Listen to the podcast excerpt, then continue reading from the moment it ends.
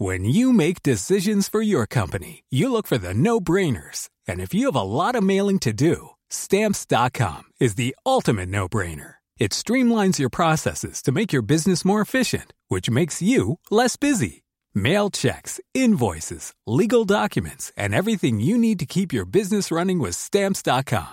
Seamlessly connect with every major marketplace and shopping cart. Schedule package pickups and see your cheapest and fastest shipping options from different carriers. With rates up to 89% off USPS and UPS rates. And with the Stamps.com mobile app, you can take care of mailing and shipping wherever you are. Make the same no-brainer decision as over 1 million other businesses with Stamps.com. Sign up with Code PROGRAM for a four-week trial, plus free postage and a free digital scale. No long-term commitments or contracts. That's Stamps.com.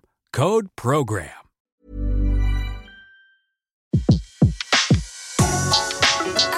Le meilleur de séances radio est maintenant sur We Love Cinéma. Aujourd'hui, le filmographe est consacré à la carrière de Greta Garbo. Première partie. Bonjour Antoine Cyr, bonjour à tous. Aujourd'hui, nous allons ouvrir le premier volet du double filmographe qu'il était bien normal de consacrer à l'une des stars les plus mythiques d'Hollywood, Greta Garbo. Jusqu'à l'avènement de Marilyn Monroe, Greta Garbo fut une des références suprêmes.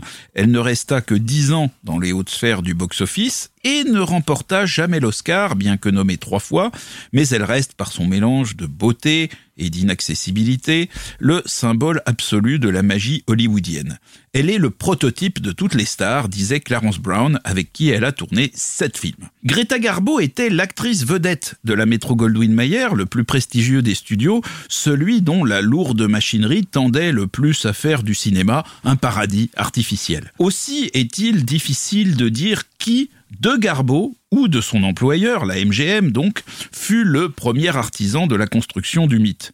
Ce qui est certain, c'est que dans l'éternel combat des stars pour s'appartenir, malgré le rythme infernal des tournages et des tournées promotionnelles, Greta Garbo fut largement victorieuse, imposant ses horaires, choisissant ses rôles, limitant ses apparitions, boudant ses admirateurs, excluant le mariage et faisant de sages investissements grâce auxquels elle termina sa vie à la tête d'une fortune dépassant les 30 millions de dollars. Alors cette Garbo, c'est vraiment, on va dire, l'actrice type du cinéma formaté des studios par opposition au cinéma d'auteur. Oui, on peut dire ça, et pourtant, son registre personnel est celui de l'ambiguïté. Cette femme, adulée par les deux sexes, était bisexuelle, mais avant tout cérébrale. Il semble que l'amour de sa vie ait été l'actrice Mimi Polak, qui résidait en Suède, tandis que Garbo vivait aux États-Unis. Sa relation avec elle, forcément, fut principalement épistolaire. Elle lui écrivit un jour Je me suis vendu et je dois rester ici si seulement les choses n'étaient pas aussi médiocres et vulgaires. Mimi Pollack, plus tard, ce sera la, la prof de piano dans Sonate d'automne de Bergman. Où là, on retrouvera Ingrid Bergman. En plus.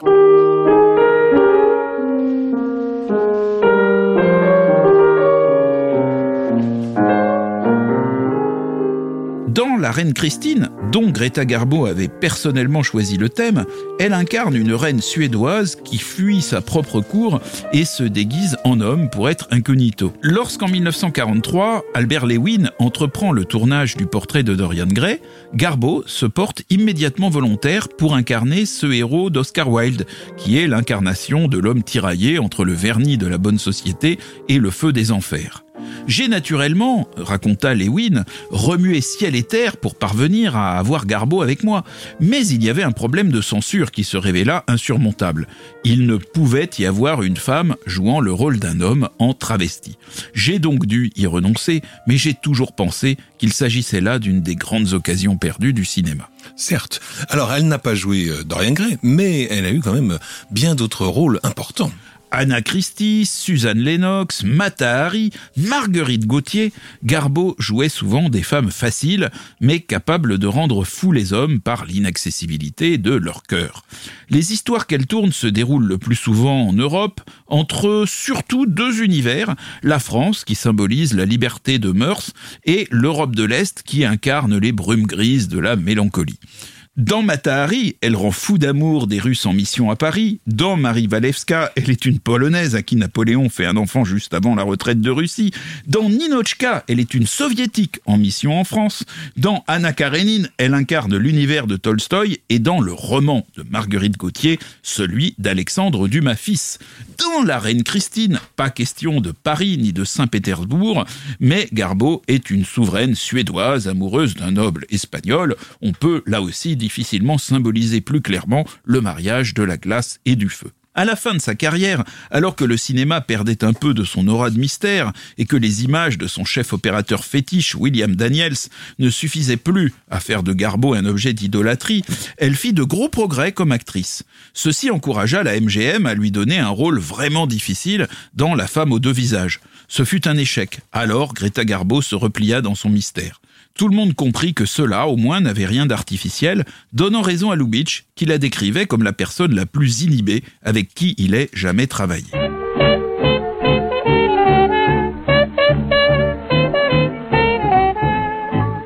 Née à Stockholm en 1905 dans une famille modeste, Greta Garbo étudie à l'Académie royale d'art dramatique de Stockholm entre 1922 et 1924. Et là, elle rencontre le réalisateur Moritz Stiller, qui la prend sous son aile et qui lui confie le rôle principal dans La légende de Gosta Berling, un film qui a été remarqué à Berlin, qui est un peu à l'époque la, la capitale du cinéma en Europe. La légende de Gosta Berling est l'adaptation sur plus de trois heures d'un roman de la célèbre suédoise Selma Lagerlöf. Il faut savoir à l'époque que le, le, cinéma suédois était vraiment un cinéma très important euh, en Europe. Le réalisateur, donc Maurice Stiller, et sa jeune actrice, Greta Garbo, sont recrutés par un studio allemand qui les envoie à Istanbul pour tourner un film où elle aurait dû jouer une esclave blanche pendant la guerre de Crimée. Aux côtés de Conrad Veidt. Mais voilà, voilà, leur employeur fait faillite juste avant le tournage. Stiller et Garbo rentrent prestement à Berlin. La jeune Suédoise est alors engagée par Pabst dans La rue sans joie sur les conseils de l'autre tête d'affiche du film, la danoise Asta Nielsen. C'est le jeune Anatole Litvak, 23 ans à l'époque, futur réalisateur de Raccrocher, c'est une erreur, entre autres, qui euh, effectua le montage de La rue sans joie. À cette époque, le, le patron de la MGM, Louis B. Mayer, voyage en Europe pour dénicher de nouveaux talents.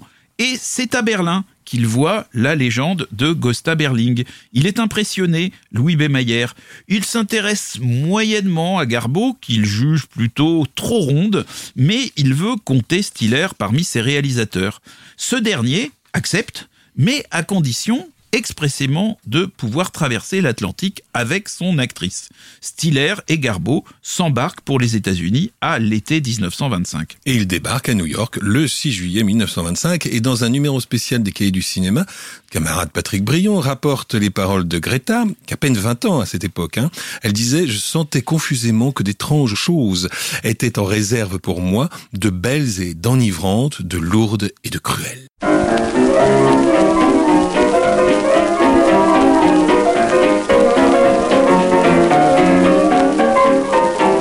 Lewin, qui est l'adjoint d'Irving Thalberg à la MGM, est de ceux qui ont été éblouis en découvrant la légende de Gosta Berling dans une salle de montage du studio. Personne, dit Lewin, ne comprenait rien à l'histoire, elle était compliquée, les sous-titres étaient en suédois, et personne n'aurait tenu jusqu'au bout s'il n'y avait pas eu cette fille. Pourtant, lorsque Garbo débarque aux États-Unis, on le voit d'ailleurs, il y a des photos qui circulent où on peut la, voir, elle a les cheveux en bataille euh, et l'allure un peu paysanne, et la MGM ne sait pas quoi faire d'elle. Elle suit un régime, ses cheveux sont lissés, son front est dégagé, ses sourcils affinés, et son mentor, Stiller, organise pour elle des séances de photos avec le talentueux photographe allemand Arnold Gente. Celui-ci immortalise Garbo dans des poses sensuelles, inquiètes, dramatiques ou souriantes qui démontrent l'étendue des possibilités de la jeune femme. À cette occasion, Garbo a démontré son art inné de se faire désirer, en faisant croire à Stiller jusqu'à la dernière minute qu'elle ne pouvait se rendre à son premier rendez-vous avec Gente. En août 1925, le grand réalisateur suédois Victor Sjöström, ami de Louis B. Mayer, apporte à ce dernier les fameuses photos, dont l'une sera publiée dans Vanity Fair trois mois plus tard. Mayer n'en croit pas ses yeux, mais il jubile. La MGM tient désormais la Norma Shearer suédoise. C'est précisément dans un projet qu'Irving Thalberg ne juge pas assez bon pour son épouse Norma Shearer, Le Torrent, réalisé par Montabel, que Greta Garbo va débuter à la MGM. Elle incarne la fille de pauvres fermiers espagnols qui devient cantatrice à Paris.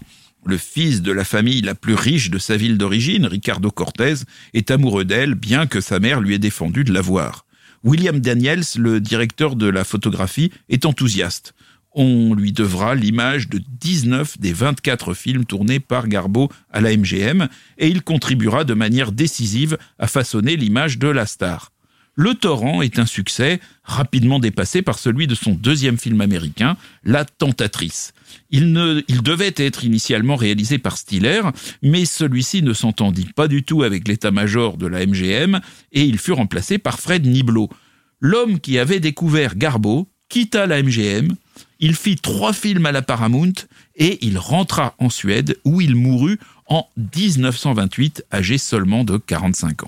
Et vraiment, c'était pas un garçon chanceux. Son étoile sur le fameux Walk of Fame d'Hollywood fut gravée au nom de Maurice Diller et non pas Stiller. La faute ne fut corrigée que dans les années 70. On, on se demande ce qu'avait fumé euh, le gars qui avait écrit Dealer quand même. Je n'avais pas osé.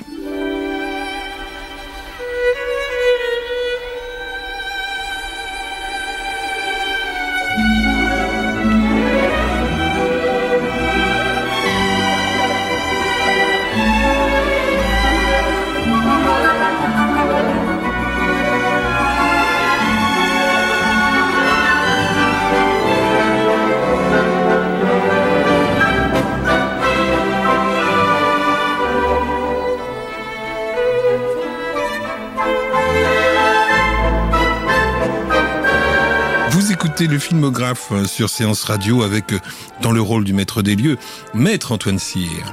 Aujourd'hui, et la semaine prochaine d'ailleurs, nous sommes en compagnie de Greta Garbo.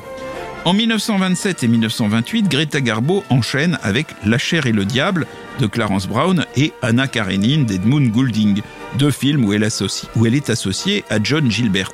Gilbert sera son amant, restera son partenaire de légende, mais la demandera vainement en mariage. Et la valse que nous entendons est l'œuvre de Carl Davis, extraite de la version restaurée et sonorisée en 1988 de La chair et le diable. Avant le tournage d'Anna Karenine, Love en anglais, Greta Garbo a remporté l'épreuve de force qui l'opposait à Louis B. Mayer à propos de son salaire.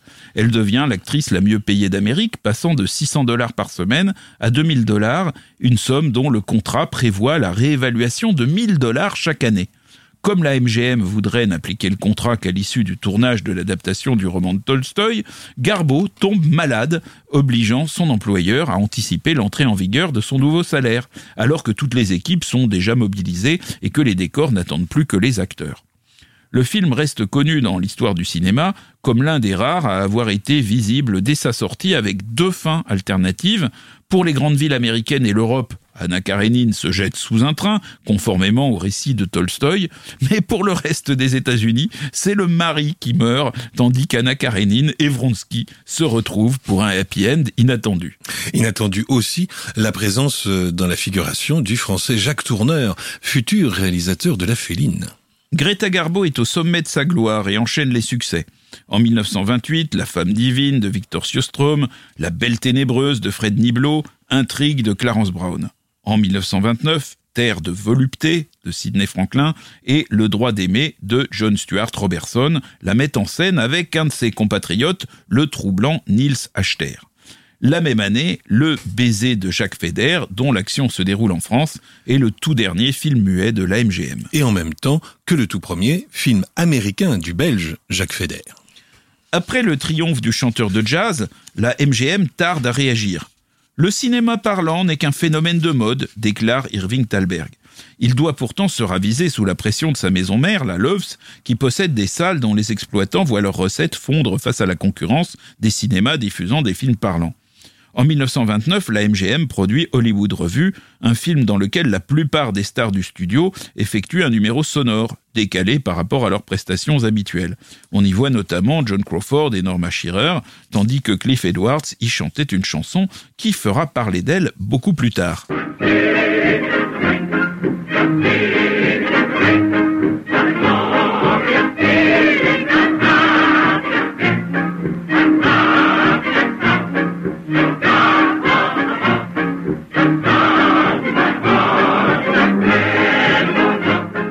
C'est Singing in the Rain, bien sûr.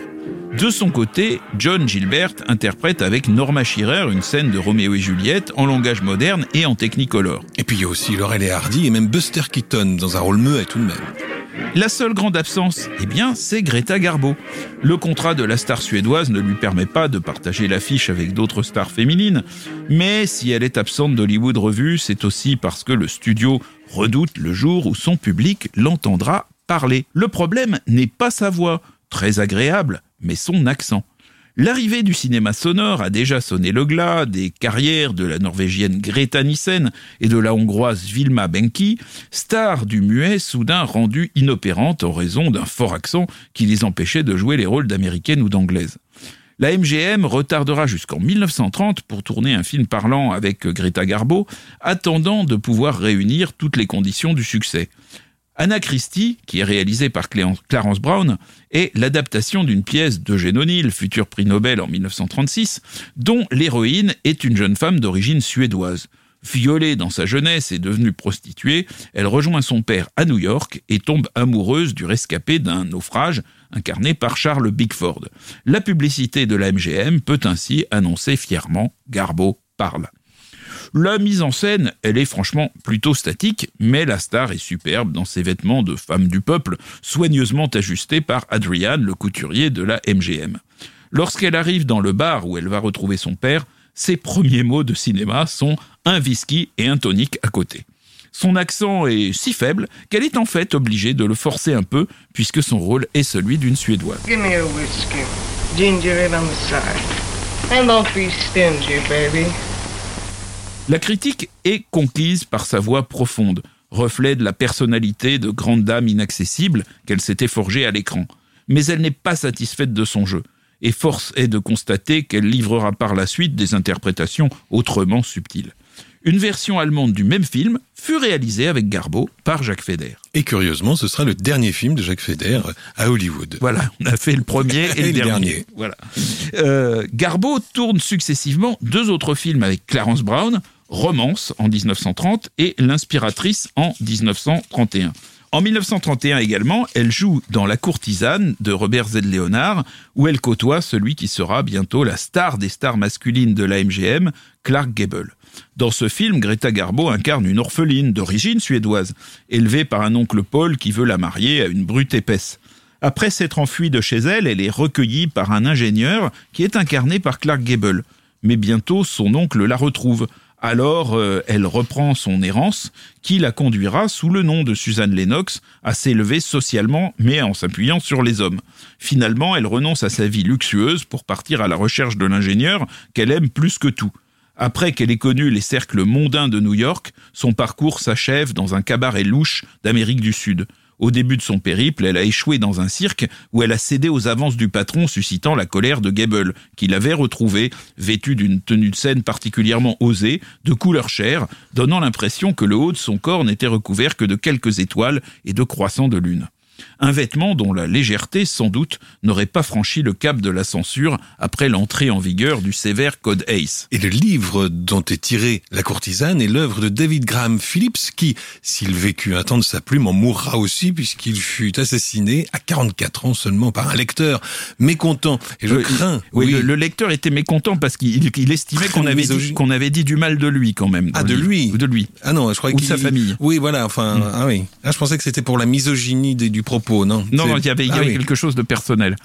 Eh bien, je crains que nous aussi nous fassions, pour d'autres raisons évidemment, quelques mécontents, puisque, comme on dit dans les maisons sérieuses, le temps qui nous est imparti est à présent épuisé, et il n'est pas le seul, n'est-ce pas Antoine? Donc, je vous propose de nous retrouver toujours avec Greta Garbo dans le prochain numéro du Filmographe. Vous en êtes d'accord? À la semaine prochaine. Merci Antoine. Le filmographe vous a été présenté par Antoine Cyr et Laurent Bourdon sur Séance Radio par BNP Paribas. Retrouvez l'ensemble des contenus séances radio proposés par We Love Cinéma sur tous vos agrégateurs de podcasts.